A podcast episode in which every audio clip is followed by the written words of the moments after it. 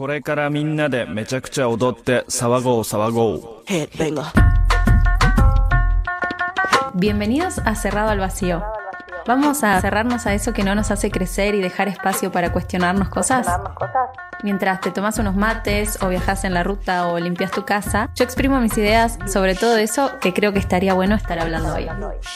¿Me acompañás y nos cuestionamos juntos? Buenas, ¿cómo están?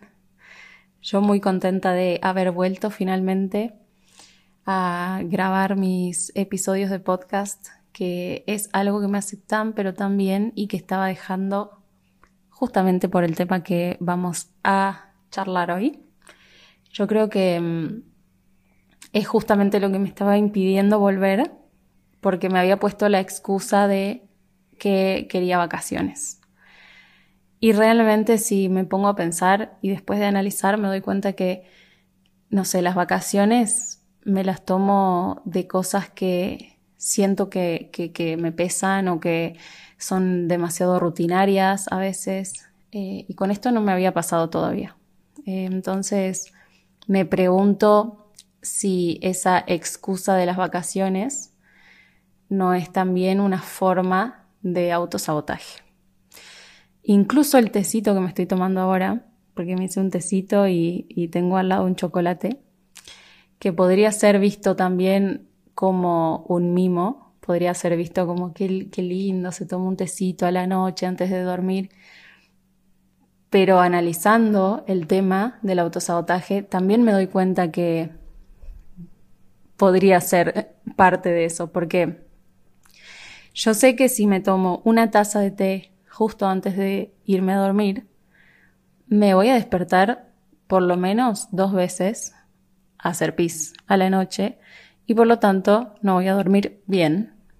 Entonces, ¿qué es esto del autosabotaje, no?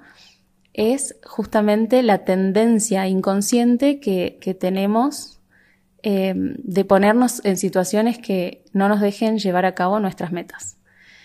Mi meta esta noche sería descansar. Y, sin embargo, me estoy tomando un té que va a hacer que yo ya lo sé aparte, ya me conozco y sé que me voy a levantar a hacer pis. Bueno. Y el chocolatito también.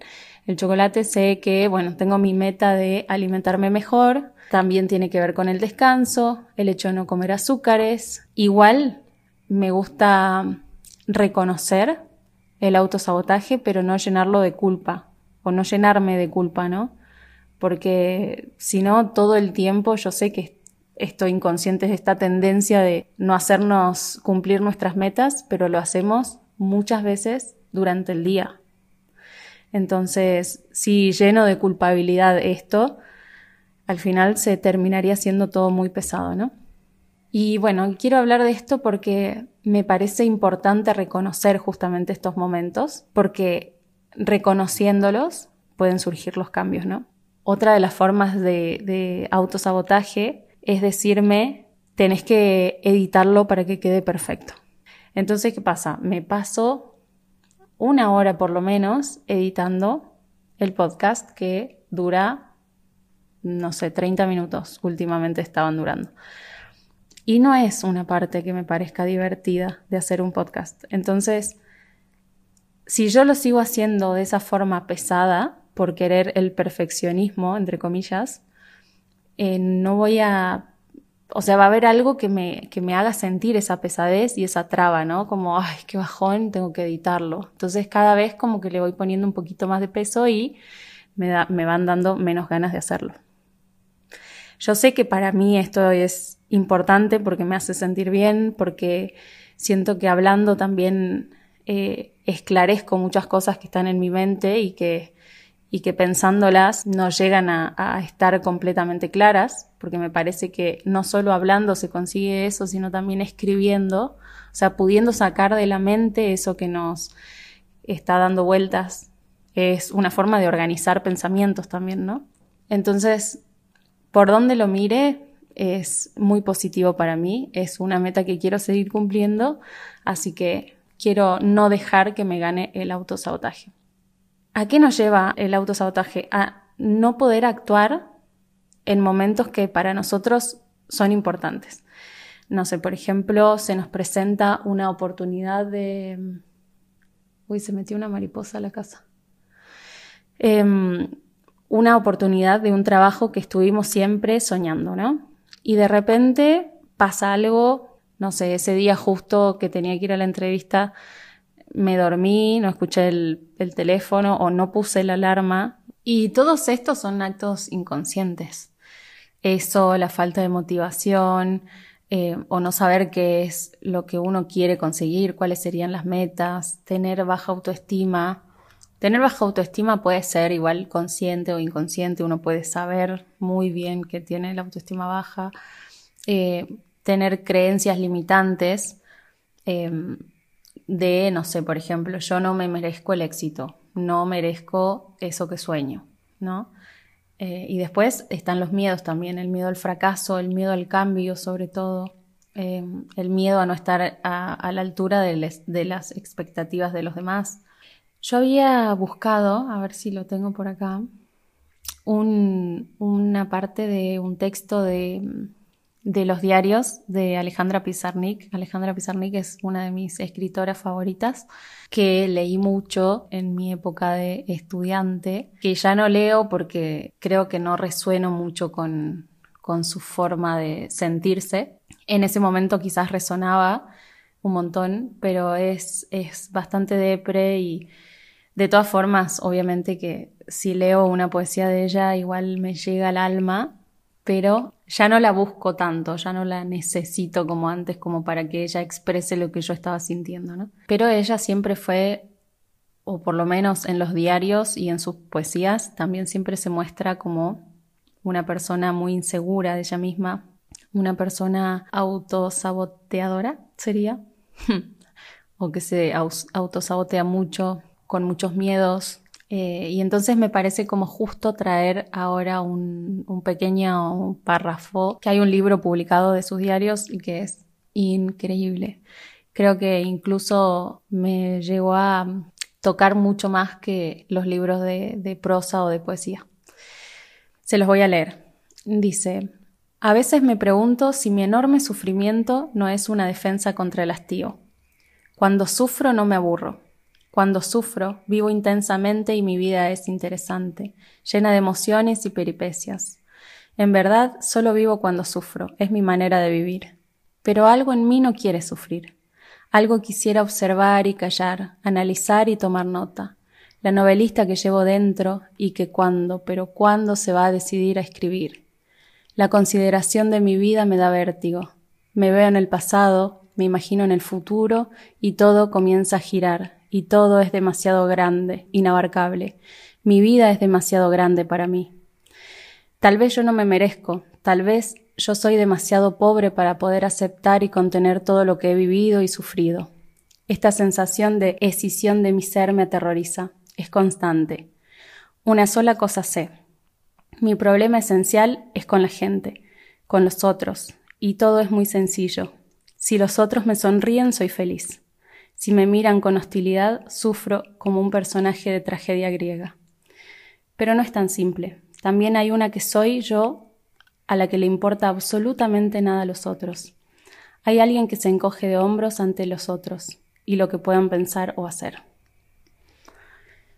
Em, bueno, más allá de, lo que es su literatura, em, que a mí me parece impecable, incluso escribiendo sus diarios, esa parte que habla eh, o que dice que cuando sufro no me aburro, está hablando también de una zona de confort, que muchas veces confundimos la zona de confort con cosas completamente hermosas y suavecitas y mi zona de confort es estar en mi casa con mi gatito y muchas, pero muchas veces nuestra zona de confort es el sufrimiento.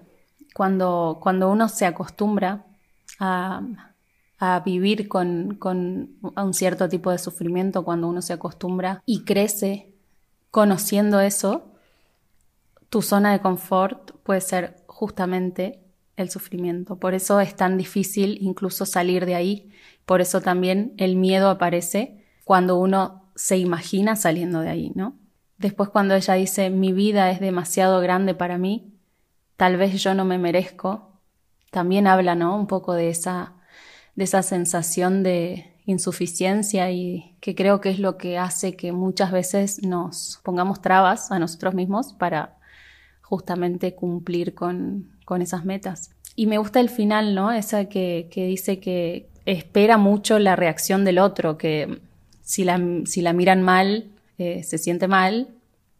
Y después está esa otra persona en ella, esa otra Alejandra, que no le importa para nada lo que piensen los demás. Entonces, creo que está buena esa referencia de sabernos eh, como esas dos personas o como esas dos personalidades o personajes. No sé, está la persona que sueña y la persona que quiere ir por sus metas y está la persona o el personaje que le da miedo ir por sus metas, justamente, ¿no? Esa paradoja me parece que es muy importante porque nos ayuda a, a conocer justamente a este personaje que tiene miedo.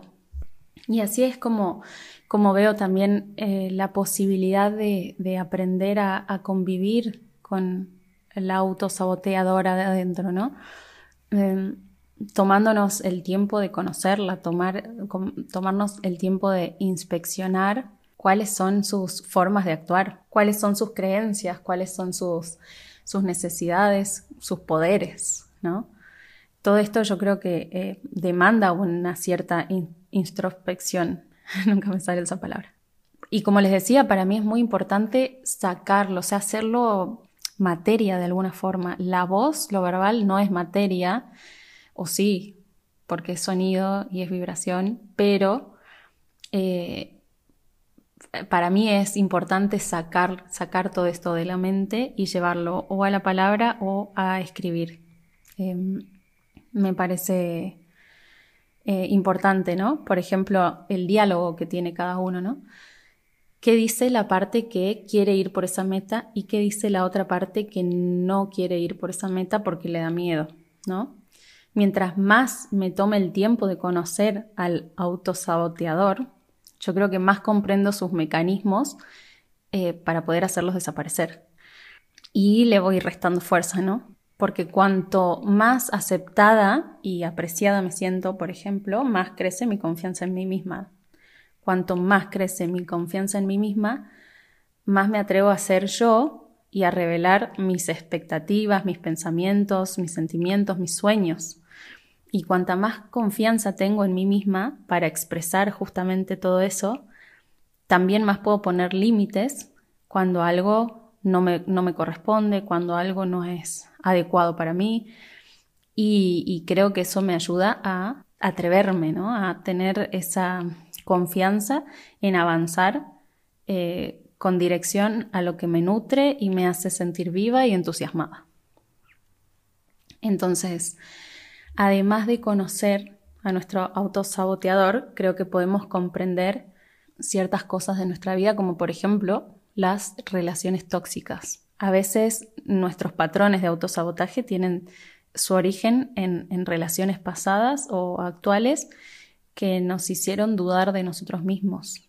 El, momento en el que uno genera su autoestima, si es autoestima buena o no, es en la infancia, con, los primeros apegos, ¿no? O sea, con mamá, papá. Eh, cuando esas relaciones a veces no nos generaron una confianza suficiente como para tener una buena estima de nosotros mismos, em, bueno, es muy, es muy probable que después seamos autosaboteadores. Por eso también está bueno volver al pasado, revisar eso, revisar cómo me hizo sentir mi relación con mis padres en la infancia. Yo creo que tenemos dos motores en la vida, o sí, sí podrías llamarse dos motores. Está el, el amor, ¿no? El, deseo a lo que nos da ganas de, de vivir, de avanzar. Eh, y después está el miedo. Y yo creo que el miedo suele estar ¿no? en la raíz del autosabotaje, porque nuestro autosaboteador interno es un personaje que percibe peligros en, nuestros planes de cambio, justamente. El miedo nos quiere poner a salvo, nos quiere resguardar y nos quiere poner lejos de, posibles conflictos. Entonces, también creo que, es mejor entender que actuamos a veces desde ese lugar. Así que bueno, eh, ese es el episodio de hoy. Quiero no editarlo porque es una parte que me aburre, así que vamos a ver si puedo con esto, porque el perfeccionismo también es una forma de no terminar lo que empezamos, ¿no? Nunca llega al nivel deseado, entonces, listo, no lo hago directamente. Porque si no me gusta ni editar, es mejor, es más fácil dejarlo. Así que bueno, espero que les haya gustado este episodio. Mm, va a ser eso, cada vez más natural. Voy a intentar ir soltándome cada vez más. Y em, tengo nuevas ideas para, para, este podcast, así que bueno, vamos a ver qué, qué se da, qué no. Y me gusta esto de, de poder mmm, mezclar un poco lo que me inspira, ¿no? Como, como esto que les leí de Alejandra Pizarnik. Me gusta mucho compartir eh, mis inspiraciones porque siempre estoy en búsqueda de algo nuevo y de algo interesante. Y si bien esto no es un ida y vuelta, eh, creo que, bueno, si hay gente que también le interese conocer cosas nuevas o inspirarse o lo que sea, puede, puede sumar. Y bueno, si este episodio los inspiró, los invito a que lo compartan y tómense unos cinco minutitos al día, si pueden, para escribir, para escribir cómo se sienten, para escribir sus metas, sus proyectos, sus sueños y, y tener en claro qué es lo que tienen que hacer para perseguirlos y después eh, estar atentos cuando, eh, cuando aparezca el personajito este de, del autosaboteador. Y un aplauso para mí por haber dicho autosaboteador todo el episodio sin confundirme. Ah, pero confundirme. si me equivoco. confundirme. Bueno, un besito. Nos escuchamos pronto.